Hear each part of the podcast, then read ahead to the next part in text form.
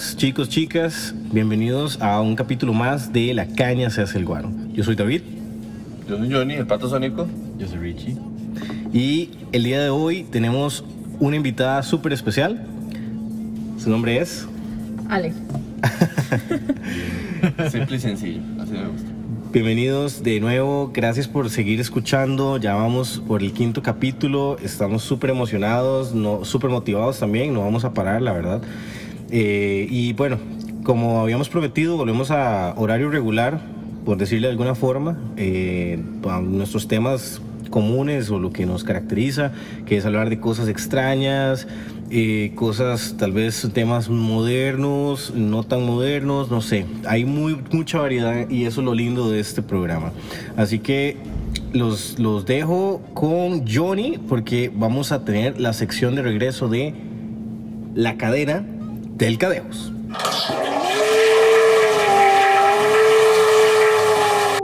Muy bien, para esta sección de la cadena del Cadejo os traigo un tema fascinante, muy poco tratable, pero a la vez lleno de incertidumbre y que ustedes invito a que comenten en el Twitter de la cadena del Guaro.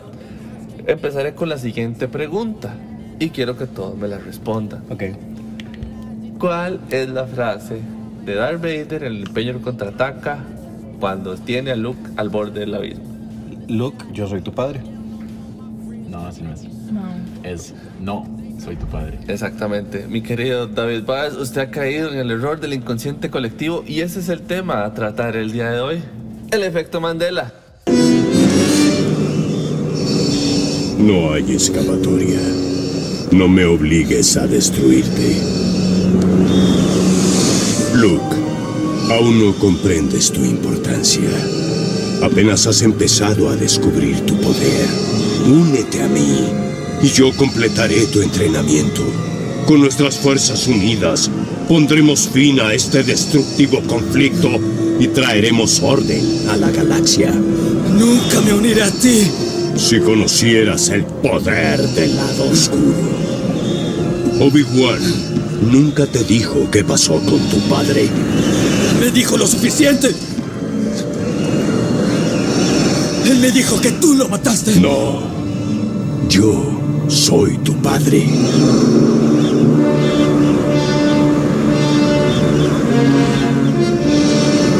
No.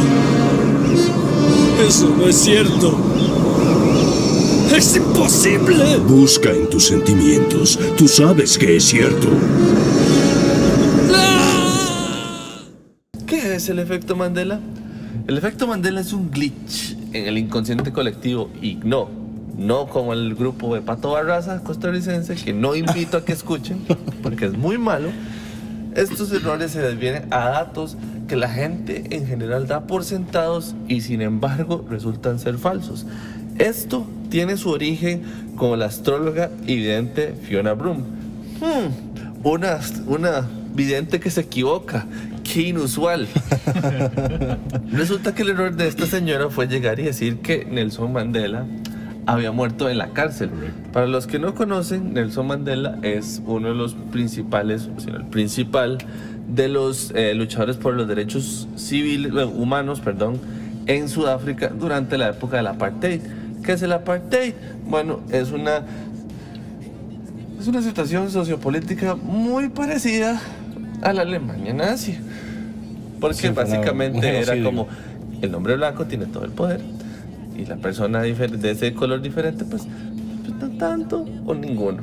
Ajá. Entonces, Nelson Mandela pasó gran parte de su vida peleando por esos derechos y termina una época metido en la cárcel y ahí es donde nace el efecto Mandela porque la mayoría de la gente pensaba que Nelson Mandela había muerto en la cárcel en el año 1987 y así hubieron como siete intentos hasta que el mae, en efecto murió en el 2013. Hay, hay algo muy interesante en esto porque el fenómeno nace, ¿verdad? Eh, creo que es en los 90, si no me equivoco, o a principios de los 2000, no, perdón, 2013, 2013. Eh, la astróloga que saca el, el tema lo saca porque ella recuerda que Nelson Mandela murió en la cárcel en los 80. Y ella se hace viral en ese momento cuando lo publica en su blog porque parece que miles de personas también tenían ese recuerdo. ¿Por qué? Vamos a hablar un poco más de eso eh, más adelante, ¿verdad? Pero me parece, me parece interesante, ¿verdad? Porque sí, por un lado hay varias teorías que explican las razones por las que puede ser que mucha gente recuerde lo mismo y ahora resulta ser que no, no es. Y o por otro lado, digamos, hay mucha gente que, que no lo recuerda. Y casualmente son personas que, las personas que no recuerdan eso son personas que nacieron después de 1991, si no me equivoco. Toda la gente después del 91 parece no tener este tipo de, de recuerdos.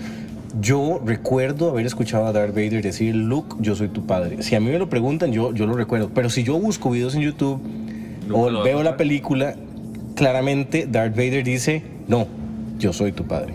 Entonces, Amigo, tú has caído. en la exactamente, matriz. y es, es, es muy vacilón. Hay muchas teorías y vamos a, vamos a hablar sobre las teorías. No sé si Ale quiere, quiere cuestionar, quiere empezar diciendo ella qué piensa, qué puedes, qué puedes decirnos al respecto, qué, qué pensás. Eh, bueno, ya el hecho de que quien acuñó el término sea una investigadora paranormal, astróloga, vidente, eh, ya pone en duda Toda credibilidad. Toda credibilidad sobre el asunto, pero vamos a dejar que Johnny nos explique un poco más. Sí, diga- digamos que cuando yo lo busqué originalmente solo decía bloguera. Yo dije, "Mm, ok, tenemos aquí una wannabe escritora, pero no, vidente astróloga. El trío perfecto. Necesito likes. Claramente aquí encontré el clickbait perfecto. Pero, bueno, entrándonos en un poquito más, hay otras teorías que se acuñan a esto. Una de esas teorías está basada en los principios de la mecánica cuántica que sostiene que las personas experimentan este efecto al encontrarse en realidades paralelas. El síndrome del multiverso, que para alguien que ha leído DC Comics hasta el Anastasio sabe perfectamente de qué se trata, pero para el público en general que no es tan ñoño como yo, el efecto, esto se trata de que nuestro mundo converge en miles y miles de universos y en miles de miles de planetas, tierras, todos en un mismo plano, pero con diferentes resultados, como decir que el tiro de una moneda. en diferentes dimensiones, por decirlo así.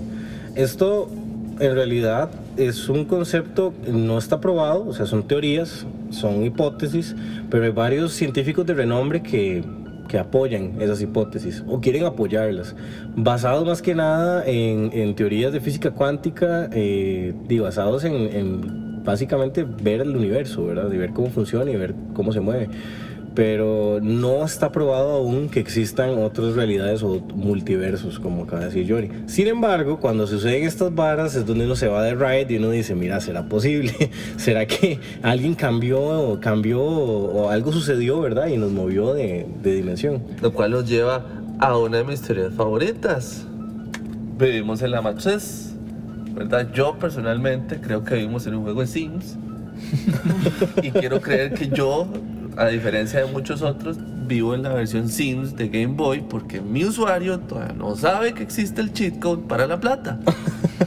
Y yo necesito que le aprenda eso, pero yo le grito, dame la plata, dame el cheat code, pero probablemente como yo estoy hablando en idioma sim, Ajá. el man no me entiende. ¿Ustedes se acuerdan? Ajá. Johnny sería el personaje que se ahoga cuando uno le quita la escalera de la piscina. Exactamente. ¿Ustedes se acuerdan cuál era el, el cheat code para el dinero de producciones viejos? Yo soy el primero, el primero era Clapau- Cla- Clapausius. Clapausius, qué bueno, mae. Yo sí que me compré la casa más grande con eso, Sí, mae, claro, sí. yo también. De hecho, Qué yo tengo el bien. Sims 4 y ya le. O sea, mi esposa y yo acabamos de instalar el Sims 4 y ya le pusimos el chisco de plata. Sí, claro. Sí. Es lo primero que haces. ¿Qué estás esperando? Debe ser que- O sea, Debe no, ser, debe ser plata. que nuestro usuario literal es un chiquito de 5 años y él está jugando con las reglas. Mi, y mi todo, teoría ¿verdad? también consiste en que vivo en ese juego Sims, pero ese juego Sims se lo regaló la mamá. Entonces casi que lo juega solo por caerle bien a la mamá. Es como, "Ven, Ajá, ajá. míreme cómo juego. Y probablemente yo esté así suplicándole que el man meta el código y el man está como, vea, vea. Y ahorita me va a pagar y va a empezar a jugar Mortal 4. Un saludo al Jesus. Ok. Pero una de las cosas que se deben entender para analizar algo así, porque a veces la gente tiende a buscar explicaciones increíbles y, y pseudocientíficas, porque esa es la descripción, Ajá, sí, sí, este, sin entender cómo funciona siquiera la memoria, primero.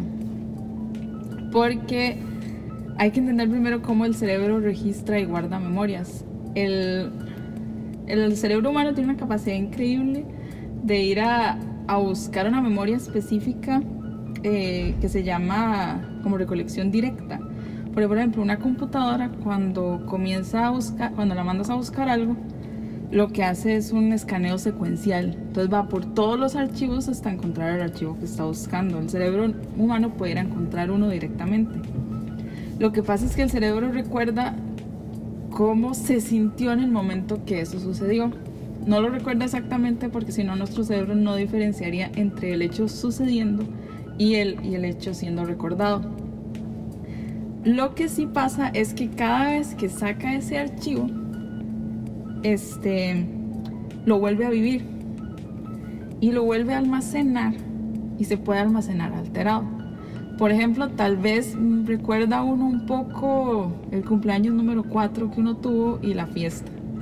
Pero un día la mamá le enseña una foto y uno ve que tenía un vestido rojo. Entonces, en mi memoria ahora yo me acuerdo que mi fiesta de cumpleaños cuando tenía 4 años y que tenía un vestido rojo. Pero no es cierto que yo recuerdo el vestido rojo. Que yo realmacené la memoria con el vestido rojo. Entonces, con esto mismo uno puede implantarle inclusive a la gente memorias que no son reales. Por, eh, entonces, tal vez, por ejemplo, es común, eh, hay que tener cuidado, por ejemplo, a la hora de interrogar a alguien, a un testigo o algo así, porque si le preguntaban a un testigo, por ejemplo, que tener cuidado con el lenguaje que se usa, inclusive. Si le preguntas a un testigo, ¿de qué tono de azul era la billetera que usted vio? Ya le dije que era azul, entonces esa persona supone de una vez que era azul, inclusive recuerda que era azul.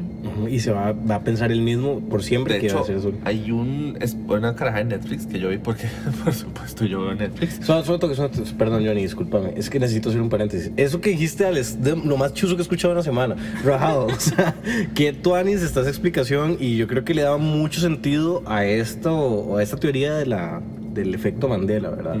Ah, Igualmente yo quería ahora hablar un poco más sobre las leyendas urbanas que se hablan sobre esto, eh, pero eso tiene demasiado sentido y de hecho sí, sí, le da mucha lógica a esto.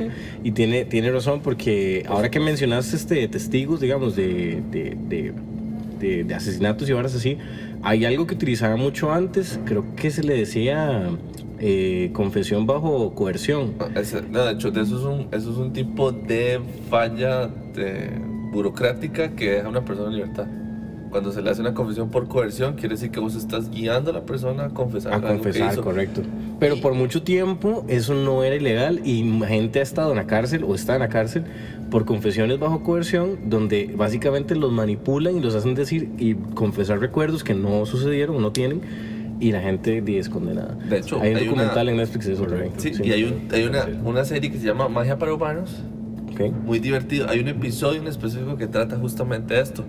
Porque resulta que el experimento consiste en poner a una persona, digamos, en una soda. Llega el muchacho de una capucha, llega un muchacho en la capucha y básicamente se roba un bolso, da la vuelta en la esquina y resulta que después esa misma persona se disfraza de policía y va a interrogar a otra a la persona, al testigo. Y resulta que el testigo pon, le, le ponen a otra persona disfrazada exactamente como el ladrón y todos reconocen al ladrón. O sea, todos reconocen a la persona que está ahí como el ladrón y no al policía, que es el que se robó la... Eso está demasiado increíble. De hecho, si a alguien le interesara averiguar más sobre el tema, hay una famosa psicóloga cognitiva americana que se llama Elizabeth Loftus, que es una experta en memoria humana. Entonces ella tiene desde hace años estudios enormes sobre el tema y si alguien quisiera indagar más sobre eso. Y no es astróloga. Y no es astróloga, Ella sí estudió para esto. ¿no? Y si es una varios- científica real. Hay varios ejemplos de efecto Mandela. Por ejemplo, la cola de Pikachu. Hay mucha gente que recuerda la cola de Pikachu con el final negro y la cola de Pikachu es toda amarilla. Técnicamente eso, es un, eso fue una vez que se dibujó el episodio, dibujó una sombra. Era una Sí, sí. sombra y todo el mundo, oh, es negra. Mi vida ha sido un engaño. Cambiaron la realidad. No, sí, sí. Y otro ejemplo también es el, el hombre de Monopoly, el man no, no usa un monóculo y mucha gente lo recuerda como monóculo. Yo también lo recuerdo, sí. Correcto. De hecho, va a decir, va a decir, yo hicimos un pequeño test antes de iniciar esto. Yo la soy canción de afectado. Queen. Ajá, esto, chi- gente, We're- we're radio escuchas, podcast escuchas. No busquen la canción todavía. En su mente visualicen la canción We Are the Champions de Queen. ¿Cómo termina la canción? Termina con qué frase o, o con, qué, con qué estribillo. Piénsenlo por un segundo. Piénsenlo por un segundo. Y luego busquen la canción. Y escríbanos al Twitter. guaro de caña se escribe. Guar- arroba guaro de cana. No, Sí. cana, cana de guaro. Guaro de cana. Guaro de cana. Es que no, la Pero ñ no. usted solo ponga Guaro, ahí eventualmente vamos a salir nosotros. O la página de la cervecería de Costa Rica. No se puede equivocar. Correcto. También Mickey Mouse, la gente lo recuerda con tirantes. y Con no tirantes. Es cierto, él usó un, ¿Por un qué? short. Sí. ¿Quién carajo lo recuerda con tirantes? Yo nunca lo recordé con tirantes. De ahí, De en hecho, me, pare- me pareció una cosa obscena porque, o sea, Mickey Mouse usaba pantalón y el pato Donald andaba en pelotas. Sí, es cierto. Sí, correcto. Es cierto. Y otro ejemplo más es Jorge el Curioso. Todo el mundo, o si yo le digo a usted, Jorge el Curioso tenía cola, usted me va a decir que sí. ¿No? Casi todo el mundo recuerda con cola.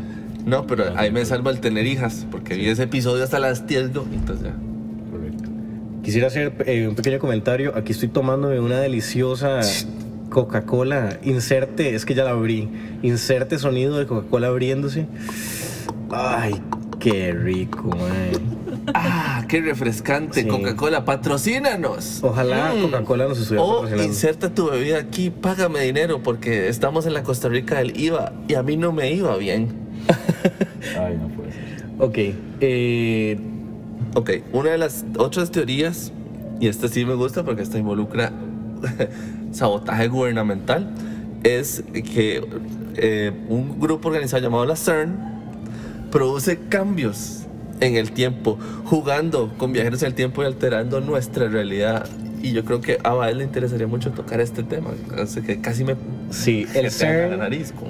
el CERN es, es casi que, es casi que una sección completa que yo quisiera tener más adelante posiblemente, porque me fascina mucho el tema. Resulta ser que el CERN es, creo que es el, eh, se llama como el Centro Europeo de Pruebas Nucleares o, o algo así, no estoy seguro.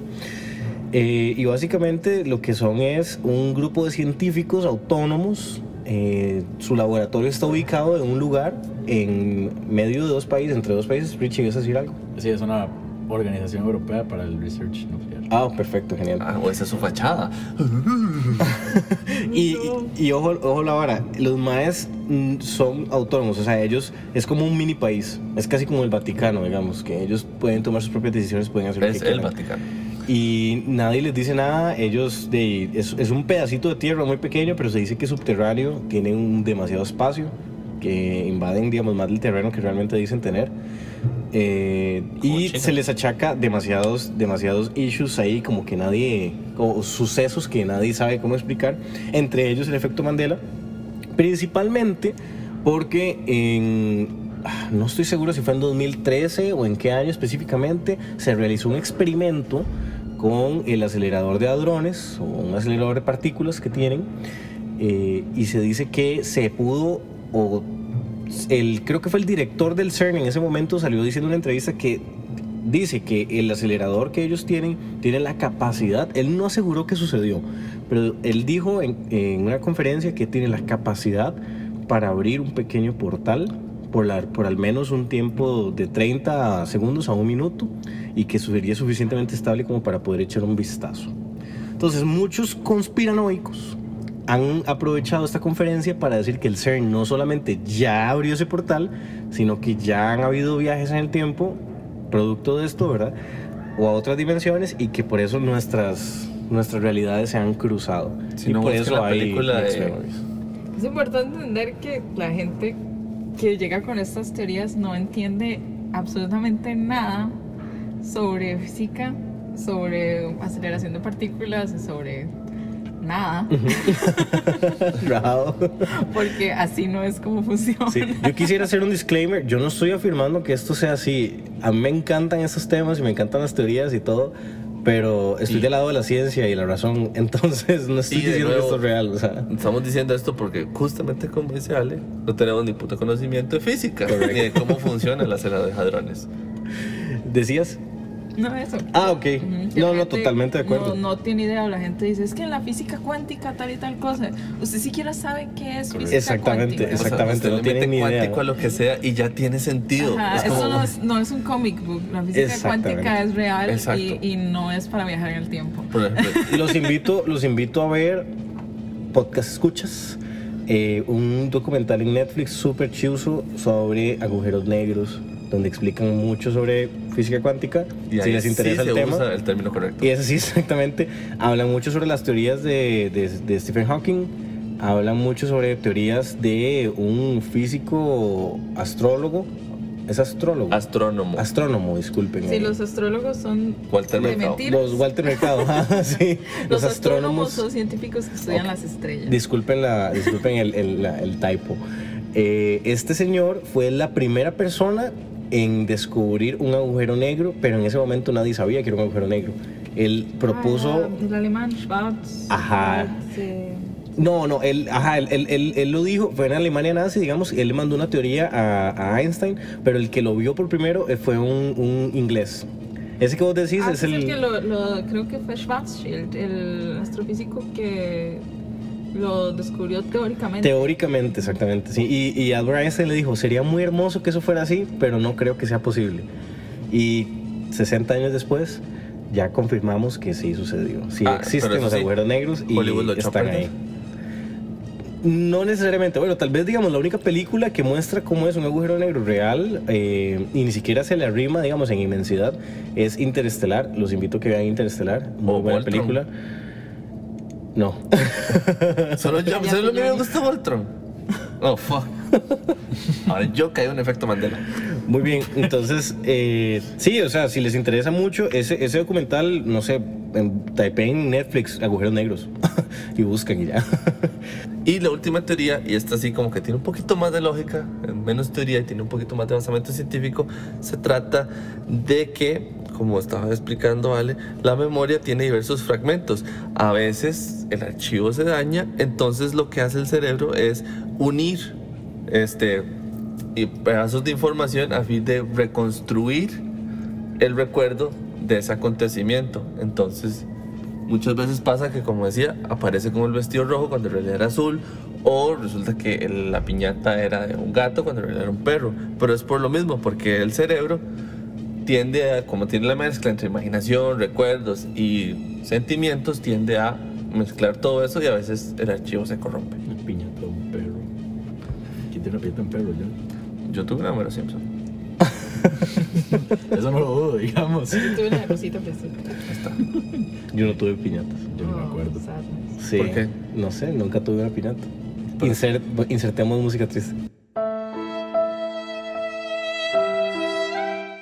Bueno, eh, sí, eh, básicamente queríamos como comentar un poco, ¿verdad? De es- esto que los comentarios, bueno, sobre las posibles teorías del efecto Mandela, ya más o menos indagamos un poco, ya hablamos un poco y creo que la teoría o lo que más se acerca realmente a la realidad es lo que Ale explicó hace un rato, los recuerdos y lo maleable que es nuestra mente y lo cuidadosos que tenemos que tener con temas sensibles a la gente ignorante porque se presta para que esto para que esto suceda y se creen ahí teorías muy locas y gente millones de personas siguen esto y se lo creen es lo peor Correcto. ni me nada que decir del más reciente reto en redes sociales de ir a atacar el área 51 Ay, no. medio millón de personas se anotó para atacar el área 51 El 20 de septiembre es. el 20 de septiembre ay no Sí, pero se anotaron en Facebook. O sea, eso quiere decir que, Es que falso, cinco sí, personas van a ir a atacar. cinco, sí.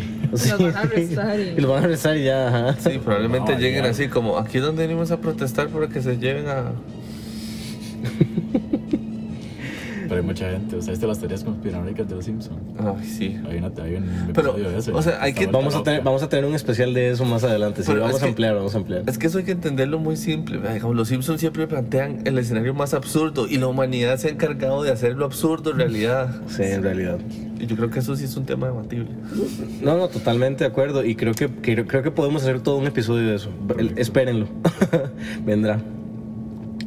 Eh, bueno, vamos a cerrar sección y vamos a entrar, vamos a entrar directamente a algo que me tiene muy emocionado, que es un tema muy interesante. Yo desconocía que esto existía.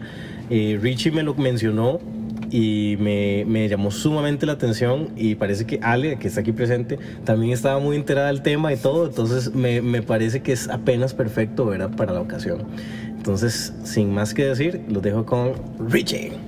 Bueno, pues yo les vengo a hablar de algo muy interesante. Em, una religión, para ser precisos. El pastafarismo. Oh, wow. El pastafarismo cree en el monstruo de espagueti volador. Entonces, wow. me hace la Wikipedia. Eh, no necesariamente, pero Que no se confunda con el rastafarismo, eso es Correcto, esa es otra otra. cosa. correcto. Eh, bueno, es un movimiento social. Este, básicamente es una sátira hacia las religiones modernas, digamos. Eh, es muy curioso porque hasta tiene su propia Biblia y sus propios símbolos y demás. Y se reconoce como una religión legítima en algunos países, en algunos no. Estados Unidos no la reconoce como religión legítima, países como Nueva Zelanda sí lo reconocen. Este, Bobby Henderson fue el que lo fundó en el 2005 para protestar contra la decisión en Kansas del State Board para enseñar sobre el Intelligent Design, que es otra cosa aparte de la que no voy a tocar el tema en este momento Ampliaremos. ampliaremos en algún momento. este, y pues se basan en el es monstruo, monstruo espagueti volador, que es un ser que. O Monesbol. Monesbol, sí, en español.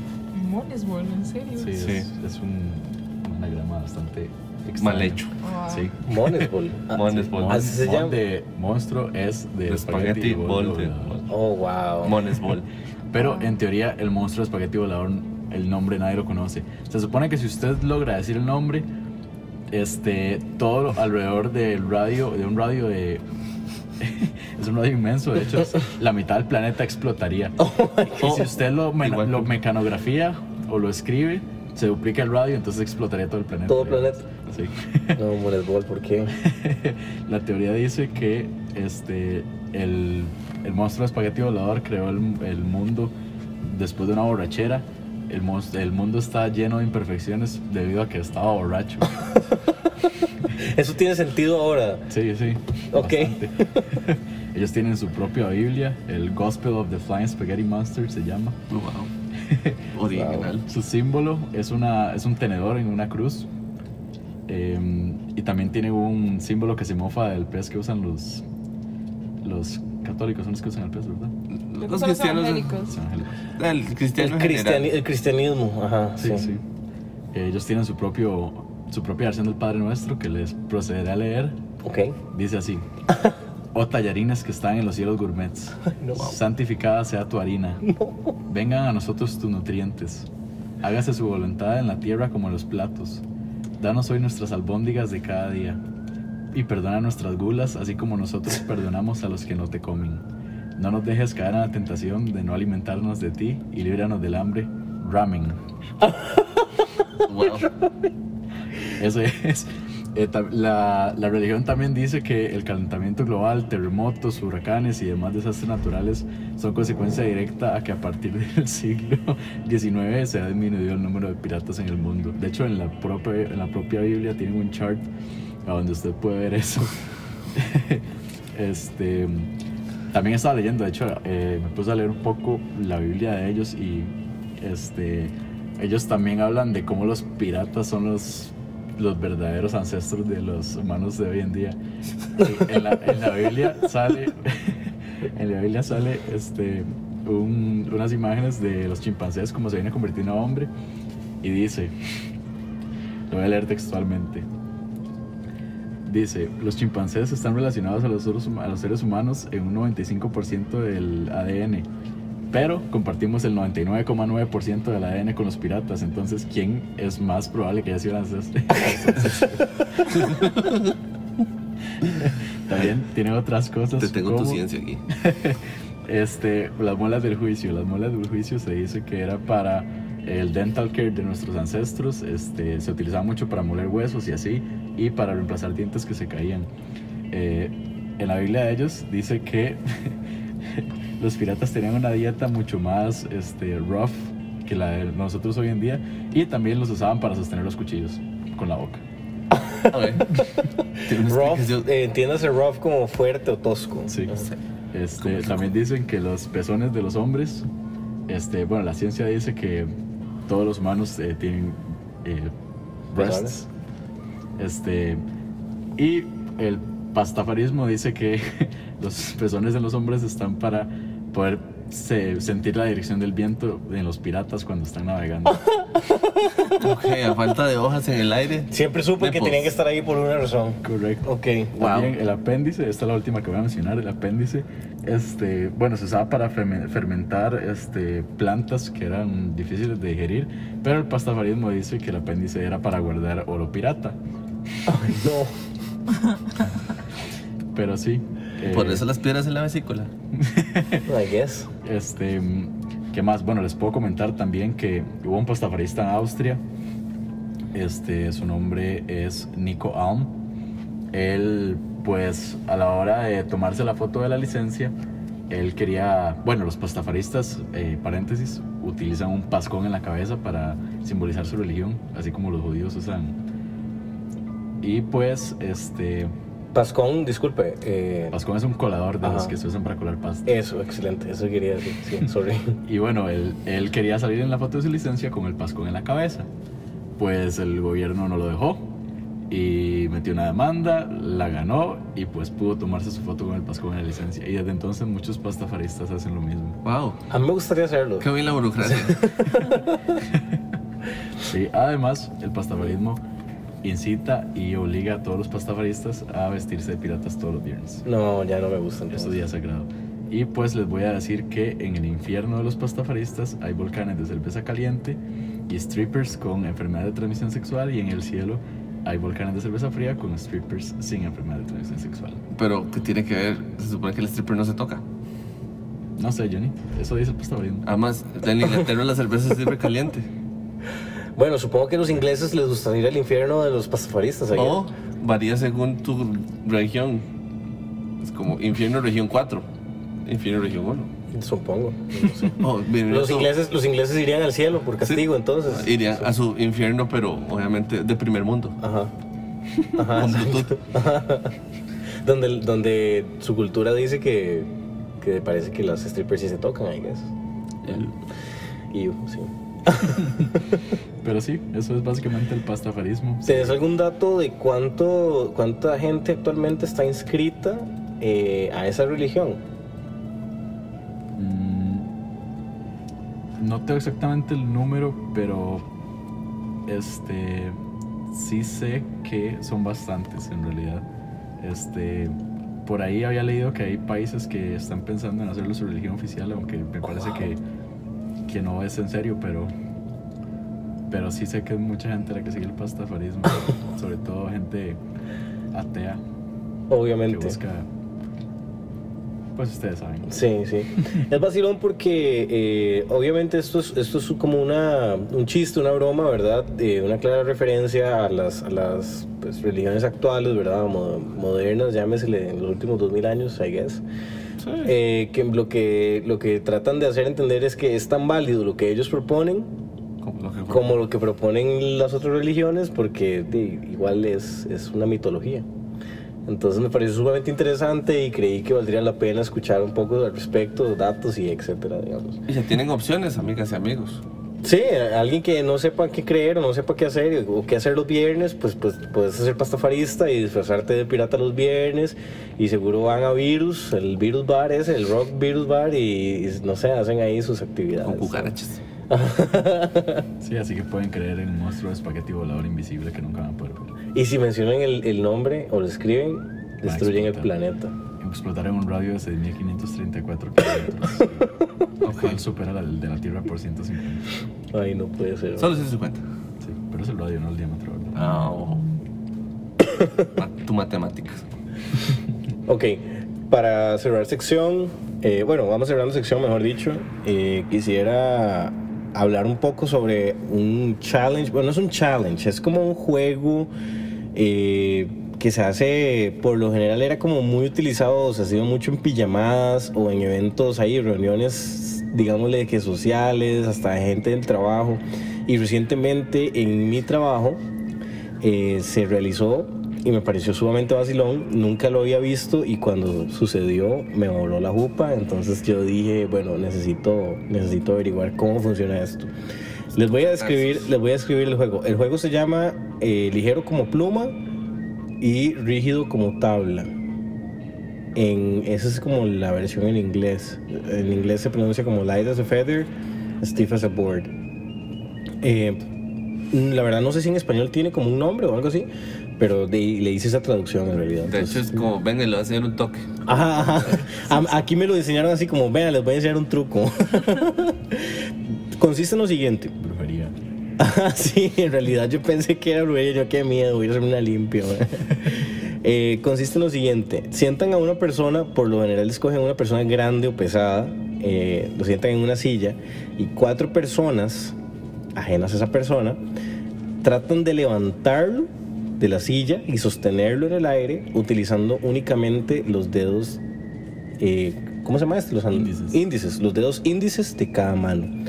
Entonces es como pegar las manos y sacar los índices y es como, como cuando uno hace como que tiene una pistola, como hacer el símbolo de una pistola, supongo. Con las dos manos, sí. Exactamente, con las dos manos. Y con eso, ¿verdad? Con, con- con esa forma de las manos, intentan levantar a la persona. Las personas que están cerca de los brazos de- del tipo que está sentado tienen que meter los dedos en las axilas y las otras dos personas lo meten como, como debajo de las rodillas, como en el pliegue que se hace debajo de las rodillas. Una vez que están todos en posición, cuentan hasta tres y levantan a la persona. Esto es, esto es importante. Luego de eso, se van a dar cuenta que es imposible, sienten como que di, jamás van a poder levantar solamente utilizando sus índices y se rinden porque obviamente no pudieron ni levantarlo medio centímetro. O eso piensa. Ajá. Eh, y luego de esto viene lo interesante. La persona que está enseñando el truco les dice, vengan, vengan acá. Pongan sus manos una sobre la otra encima de la cabeza de este tipo que está sentado. Las vamos a mover durante 15 segundos cerrando los ojos sin tocarnos las manos. Y después de esos 15 segundos lo vamos a volver a intentar. Lo hacen, 15 segundos después lo vuelven a intentar y como por arte de magia levantan a esta persona utilizando únicamente los índices y lo dejan arriba. Pueden dejarlo como hasta 5 segundos quizás. Entonces me pareció muy chiva, me sucedió, a mí me levantaron, eh, yo sé que aquí no me están viendo, pero, pero la gente que me conoce sabe que no, no soy la persona más delgada. Eh, no, no, soy, no soy muy light, que digamos, ¿verdad? Process. Exacto, y voy en, en- en procesos. Y me levantaron y me pareció sumamente interesante. Luego levantaron a mi jefe, que es un tipo grande, el hombre alza pesas y todo, y aún así lo levantaron como por qué, no sé, cinco segundos quizás. Y igual el mae su- se ve súper grande y se ve pesado, y aún así está arriba. Y luego levantamos otro tipo que también es, es bastante ancho, bastante grueso. Entonces me pareció muy interesante. Yo quería saber cómo funcionaba este juego, este reto, como se le quiera llamar. Entonces me puse a averiguar un poco y resulta ser que esto tiene historia. En primer lugar, no se sabe realmente dónde inició o quién inventó este juego, a quién se le ocurrió. Pero parece que trasciende, parece que trasciende del año, desde el año 1600, según lo que pude investigar, un pirata o un capitán de barco, no sé si era un pirata o no, la verdad, Pastafari. seguramente era un pastafarista de los antiguos, del evangelio del pastafari. Y el hombre vio a, un- a unos niños jugando este juego y él se interesó, fue a aprender cómo se hacía, le enseñó a toda su tripulación y desde ahí como que se fue compartiendo cada vez que ellos iban llegando a un pueblo, cada vez que iban llegando a una aldea nueva, seguramente a violar y a saltar, ¿verdad? Pues aprovechaban y les enseñaban el juego, ¿verdad? Bueno, muy, muy cómico.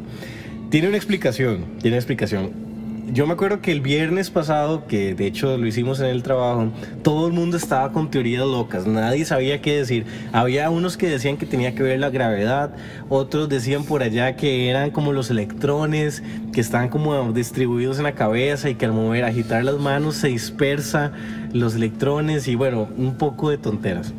Yo, yo sabía que no tenía nada que ver con electrones ni con gravedad, entonces me puse a investigar un poco y dice por acá que eh, suceden tres cosas. La mala memoria, eh, el hecho que subestimamos la capacidad de fuerza que tenemos en las manos, que es bastante y no lo sabemos, y este, la falta de coordinación.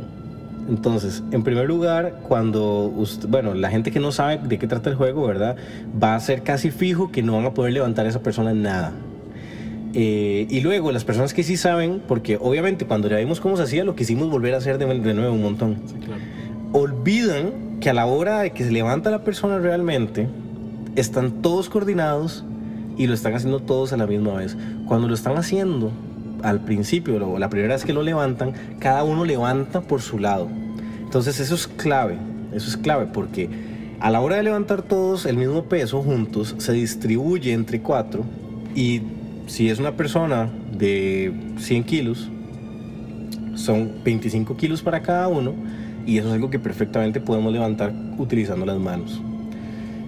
También entra en juego que no solamente estamos usando los dedos, o sea, los dedos está sujetando, digamos, a esa persona, pero la fuerza viene de los brazos, viene, interactúa la espalda, las piernas dan este, un punto de apoyo y se, exactamente se puede levantar. Hay ejercicios con pesas que superan los 25 kilos en los que se, con simplemente mover los antebrazos, dejando los codos rectos, se puede realizar un movimiento de, eh, pues similar, digamos, levantando un peso muchísimo mayor, casi hasta 50 kilos. Entonces, eso eh, entra en la parte de la falta de coordinación y la mala memoria que tenemos. Que ahora, de hecho, recordando un poco sobre el tema del efecto Mandela, que nos estaba diciendo Ale, eh, pues tiene un poco sentido. Y luego subestimamos, como les acabo de decir, el poder o la fuerza que tiene uno en las manos. En realidad uno es capaz de levantar muchísimo peso, solamente que uno cree que no es así. Pero les propongo un experimento. ¿Cuántas veces me están sacando las compras del carro, digamos, de- del súper? Y tal vez está como garuando y no sé, tal vez vienen en, Uber o en taxi, ¿verdad? Tienen que sacar todo rápido. ¿Cuántos de ustedes nunca han hecho eso de que levantan hasta 7, 8 bolsas en una sola mano y sienten que se les va a reventar los dedos, pero lo logran y llegan hasta la cochera y dejan las bolsas? ¿Cómo lo hicieron? El poder que tenemos en las manos es bastante, solamente que casi nunca le prestamos atención. Y el último punto es el de la coordinación, como les decía ahora, ¿verdad? Eh, la segunda vez, cuando ya se ponen las manos encima de la cabeza, se mueven y se hacen ese conjuro raro de contar hasta 15 y así, se todos están conectados y saben que van a levantar. Se Entonces sincronizan. se sincronizan. Es, es, en realidad ese proceso yo creo que se inventó o se les ocurrió para que todos estuvieran sincronizados. Y entonces a la hora de levantar, di, pues lo hacen rápido, lo hacen inmediatamente y la persona, la persona sí, sí se puede levantar. Entonces Sí, sí, levanta. es un juego divertido para hacerlo tal vez en, no sé, un grupo social, puede ser la oficina, o la familia, un grupo de amigos, Borrachos. borrachos quizás. Eh, Florida Bebidas nos puede patrocinar. Qué rico, una pilsen. Ay, qué rico la pizza. Sí. Ale es celíaca, entonces ya no toma pilsen, pero ¿cuál Ah, sería tu cerveza. cuál sería tu marca de cerveza sin gluten? Ah, en automercado que venden unas alemanas o hay unas españolas también. Ok. Marcas españolas y alemanas sin gluten, gluten free. Ah, Patrocínenos, por favor. Entonces, eh, bueno, es sumamente interesante, es súper chiva y quería como contarles acerca de ese juego y, no sé, inténtenlo y escríbanos y díganos qué tal les fue y si no pudieron levantar a la persona después de hacer ese ritual, intenten hacerlo sincronizados. Vieras que a nosotros nos pasó que cuando las mujeres, porque hicimos como un grupo de mujeres, intentaron levantarme a mí, no pudieron. Pero cuando estaban haciendo la parte donde ponen las manos encima de la cabeza y mueven las manos, todas estaban cagadas de risa. Entonces creo que ahí entra en juego la parte de la coordinación o no estaban prestando atención, digamos. Entonces a la hora de levantar no estaban coordinadas del todo, porque estaban, no sé, como... Yo creo que es- entra en parte también la, su- la sugestión. Sentían como que era una tontera. Entonces de verdad lo, lo hicieron y no me pudieron levantar. Y lo hicieron como cinco veces y no me pudieron levantar. Luego lo hicieron gente que ya lo había hecho antes y me levantaron como si nada. Entonces, interesante, no sé. Sí, es interesante. Si nos escriben al Twitter, les podemos mandar videos de cómo hacerlo. De hecho, se tomaron bastantes videos. y así me pueden ver en físico, en persona. Pero no sé, no sé si quieren decir algo más. Chiquillos, entonces muchas gracias por escucharnos. Eso sería todo. Johnny se fue hace un rato, no lo escucharon porque lo voy a quitar. Tuvo que ir a hablar con sus hijas, entonces eh, lo despedimos en nombre de él. Hasta luego. Y eso sería todo. Chao. Chao.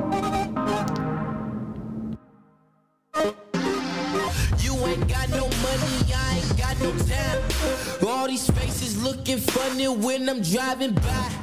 Headed to my whip, my name is buzzing. No, they plan on killing mine. Name it at your temple, we was taught to kill a